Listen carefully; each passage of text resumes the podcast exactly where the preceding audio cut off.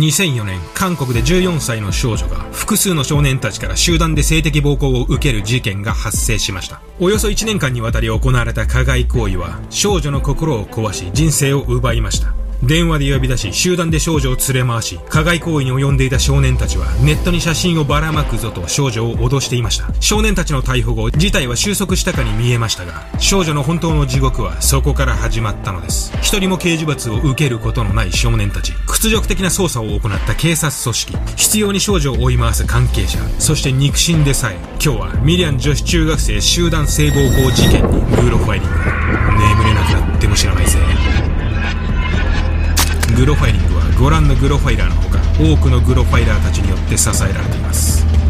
さて今日はあまりにも胸くそかつ後味の悪い事件です。ミリアン女子中学生集団性暴行事件。この事件死者は出ていませんが被害者の少女はある意味死ぬよりも辛い思いを事件当時そして事件後もし続けています。この事件に関わる人物たちはそのほとんどがクズです。人間のクズです。それは我々には到底理解できない価値観を持った特殊な人間たちであり、同じ世界線に生きている者たちとは思えません。この事件の資料を読んでいて、震えるほどの怒りを覚えました。本当にこういう思いをする人間を一人でも減らしたいと思いました。まあこういうチャンネルをやってますんで、事件には慣れていますけども、この事件はあまりに理不尽すぎます。死者が出たわけでも、目を覆いたくなるような凄惨な現場があったわけではない。けど世の中にはもっと辛くて、現実的でどうしようもできない事態があります。そんな事件ですこの動画を少しでも多くの人に見てもらいたいと考えてます実際にこんなことが起きて加害者たちは何一つ変わらぬ生活を続けている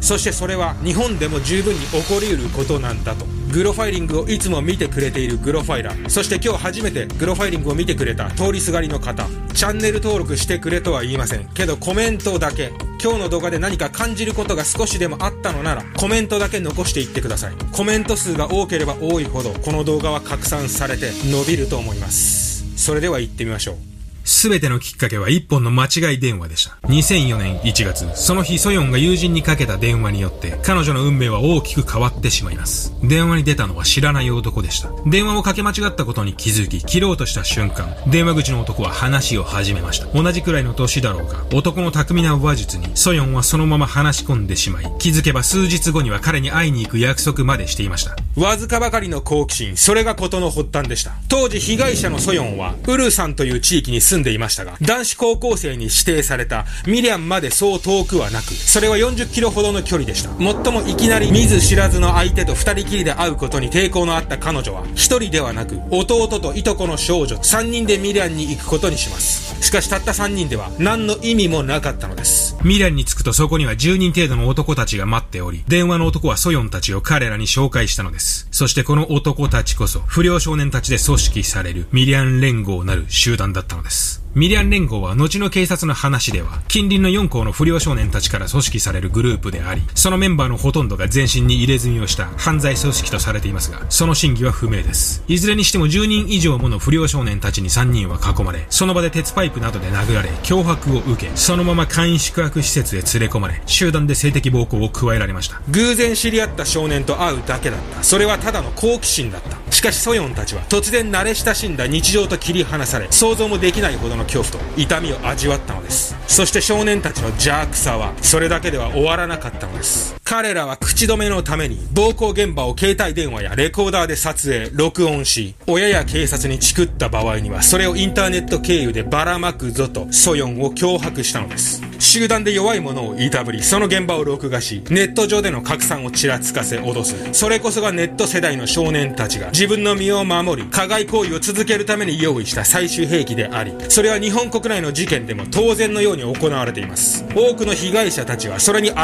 う術を持たず言いなりになり不幸な結末を迎えています。我々の記憶に新しい旭川の事件もまさにこの類の人間として最も下劣で最も癒しい手段をとっていました。現場を撮影されたソヨンはその後約1年にもわたり少年たちからネットでの拡散をちらつかされ加害行為を受け続けました。少年たちは月に数回ソヨンに電話をかけ呼び出しホテルや運動場公園などで無理やり集団団でことを行い続けました。女性として絶対に他人に見られたくないであろう姿を撮影され、それをネタに脅される。いつ終わるかもわからない生き地獄がソヨンの日常となりました。1月から始まった集団暴行は11月まで続き、この頃にはソヨンの肉体、精神は共にボロボロになっていました。この間ソヨンは、このことを誰にも相談できず、精神を病み、その結果服毒自殺を図り、死の一歩手前まで行っています。11月、限界を迎えていたソヨンは偶然会ったおばに事態の全てを相談し、すぐにそれはソヨンの母の知るところとなります。11月25日、ソヨンの母が警察に駆け込みました。しかし、ソヨンの本当の悪夢はここから始まったのです。母は捜査にあたって警察にたった一つだけ注意してほしいことがあると伝えていました。それは性犯罪の被害者であれば、誰もがそう願うであろう、情報の非公開についてです。被害者である娘に関する情報を公にしないでほしい。隠密で動き、騒ぎにならないように処理してほしい。それだけは徹底的に約束してくれないか。母は警察にそのことだけを念押しし、警察側もそれを了承したはずでした。そう、警察は情報の徹底した非公開を約束したはずだったのです。12月6日、警察は加害少年たちの一斉検挙を行い、なんとそのままマスコミ相手に会見を開いたのです。警察の裏切り、この点については捜査に関わった警察幹部の昇進が絡んでいたため、成果を大々的にアピールする必要があったのが、その理由と言われていますが、真相は不明です。さらに警察の取り調調べは、意味不明にソヨンに対して高圧的で屈辱的なものだったと言います。ソヨンの取り調べに当たる警察官を女性にしてほしいとの主張は無視され、ソヨンと少年たちを一人一人対面させては、入れたか入れなかったかまで、男性警察官は具体的に両者に確認させました。それはソヨンの羞恥心を増幅させ、少年たちからの報復の不安と恐怖を与えるものでした。一体なぜ警察は、ここまでソヨンの人権を蹂躙した捜査を行ったのでしょう。それについての警察側からの明確な回答はありませんが、一つにソヨンが一連の訴えを起こしたことによって、ミランという自分たちが住んでいる地域が不名誉な形で有名になってしまったこと。二つに、加害少年たちの家族の存在があると言います。巷では加害少年たちの家族は、市議会議員や地元で大きな影響力を持つ者たちであり、その点からの圧力がかかったのではないかと考えられています。2度、3度、4度。この事件ではソヨンは、時が経つにつれ、関係者たちの身勝手な行動により、傷つけられ続けました。ある日突然始まった地獄の日々。普通であればそんな娘を全力で支えるのは、一番近くにいる家族のはずです。しかし、ソヨンの場合は、話は違いました。思い出してください。ソヨンが事の顛末を初めに相談した相手は、母ではなく、おばでした。それは単に母に対して自分がされたことを言いづらかったから、そうしたわけではなかったのです。母には言えなかったのです。なぜならソヨンと母は別々に住んでいたからなのです。ソヨンのこれまでの人生を見てみましょう。ウルサン市に生まれたソヨンの家庭環境は最悪の一言でした。父はアル中であり、ろくに働くこともなく、ことあるごとに妻に暴力を振るいました。そんな暴力に耐えかねたソヨンの母は、事件の1年前には離婚をし、家を出ています。父、ソヨン、その下に妹と弟、一家4人の生活で、次第に父の暴力の矛先は、長女であるソヨンに向けられるようになっていきます。毎日父から罵声を浴びせられ、暴力を振るわれる。青春真っ只中の少女の生活は、事件が起こる前からすでに悪夢のようなものだったのです。家では父から暴力を振るわれ、外では少年たちから暴行を受ける。ソヨンの相談相手は家庭内にも家庭の外にもいなかったのです。わずか14歳の少女の心は一体どれほどの苦痛を感じ、悲鳴を上げていたのでしょうか。そして後に触れますが、この父親が事件後にソヨンに行ったことこそ、彼女をさらに追い込むものだったのです。ソヨンが置かれていた最悪の家庭環境、その中で発生した今回の事件、信じられない警察の対応、いくつにも重なった悲劇の螺旋はまだ終わらないのです。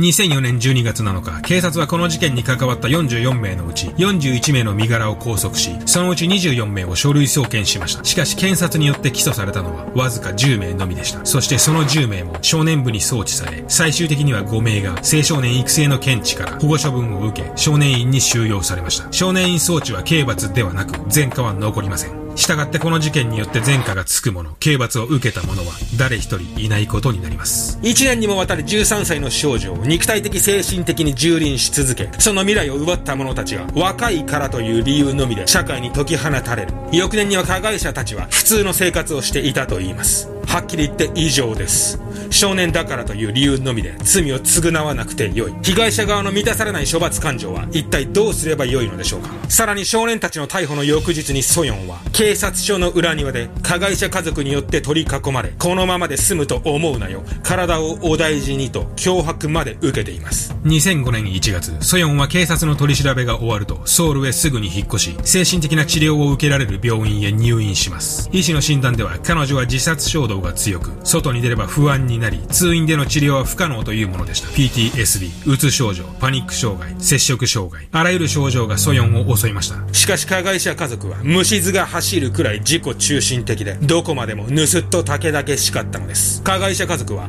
少年院に収容されている息子の早期解放のために、ミランから300キロ近く離れているソウルまでソヨンを訪ね、和解の合意書にサインをしてくれと言ってきたのです。耳を疑うようなありえない話話ですが、事態はさらに信じられない方向へと進んでいきます。ソヨンの父とおばはなんと、加害者家族から提示された和解案に合意をしろとソヨンに迫ったのです。父とおばの行動は形容する言葉がないくらい違和感と疑念を感じるものです。一体どこの世界に加害者側と一緒になってこれ以上娘を追い込む父親がいるのでしょうか父は一体何を考えていたのでしょうかとおばが和解を求めてきた理由。それは和解金です。加害者家族は和解の合意と引き換えに金を提示してきたのです。これに対して食いついたのが金に困っていたソヨンの父でした。加害者家族だけでなく、父やおばまでもが病院を毎日訪ねてきては、和解を、和解をと言い続ける。とうとう根負けしたソヨンは、不本意ながら和解の合意をしてしまいます。和解をすればこっちのもの。その後、加害者家族の態度は急変し、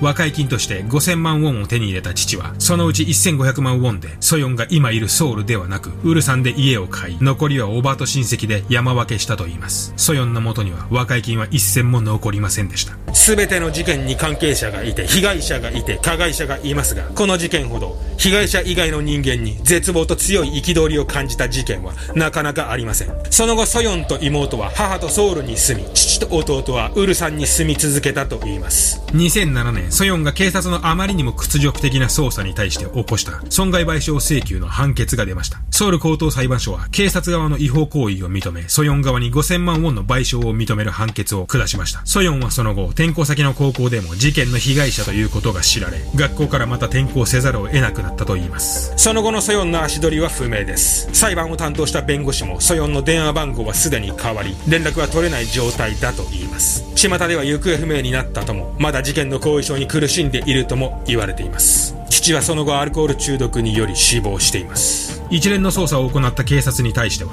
国家人権委員会が独自の調査を行い、それに伴い警察は、これまでの違法な捜査を認め、警察署長が謝罪し、捜査に関わった幹部全員は辞職しました。加害者たちが何の変わりもなく、普通の生活を送る中、ソヨンの傷は一生癒えることはありません。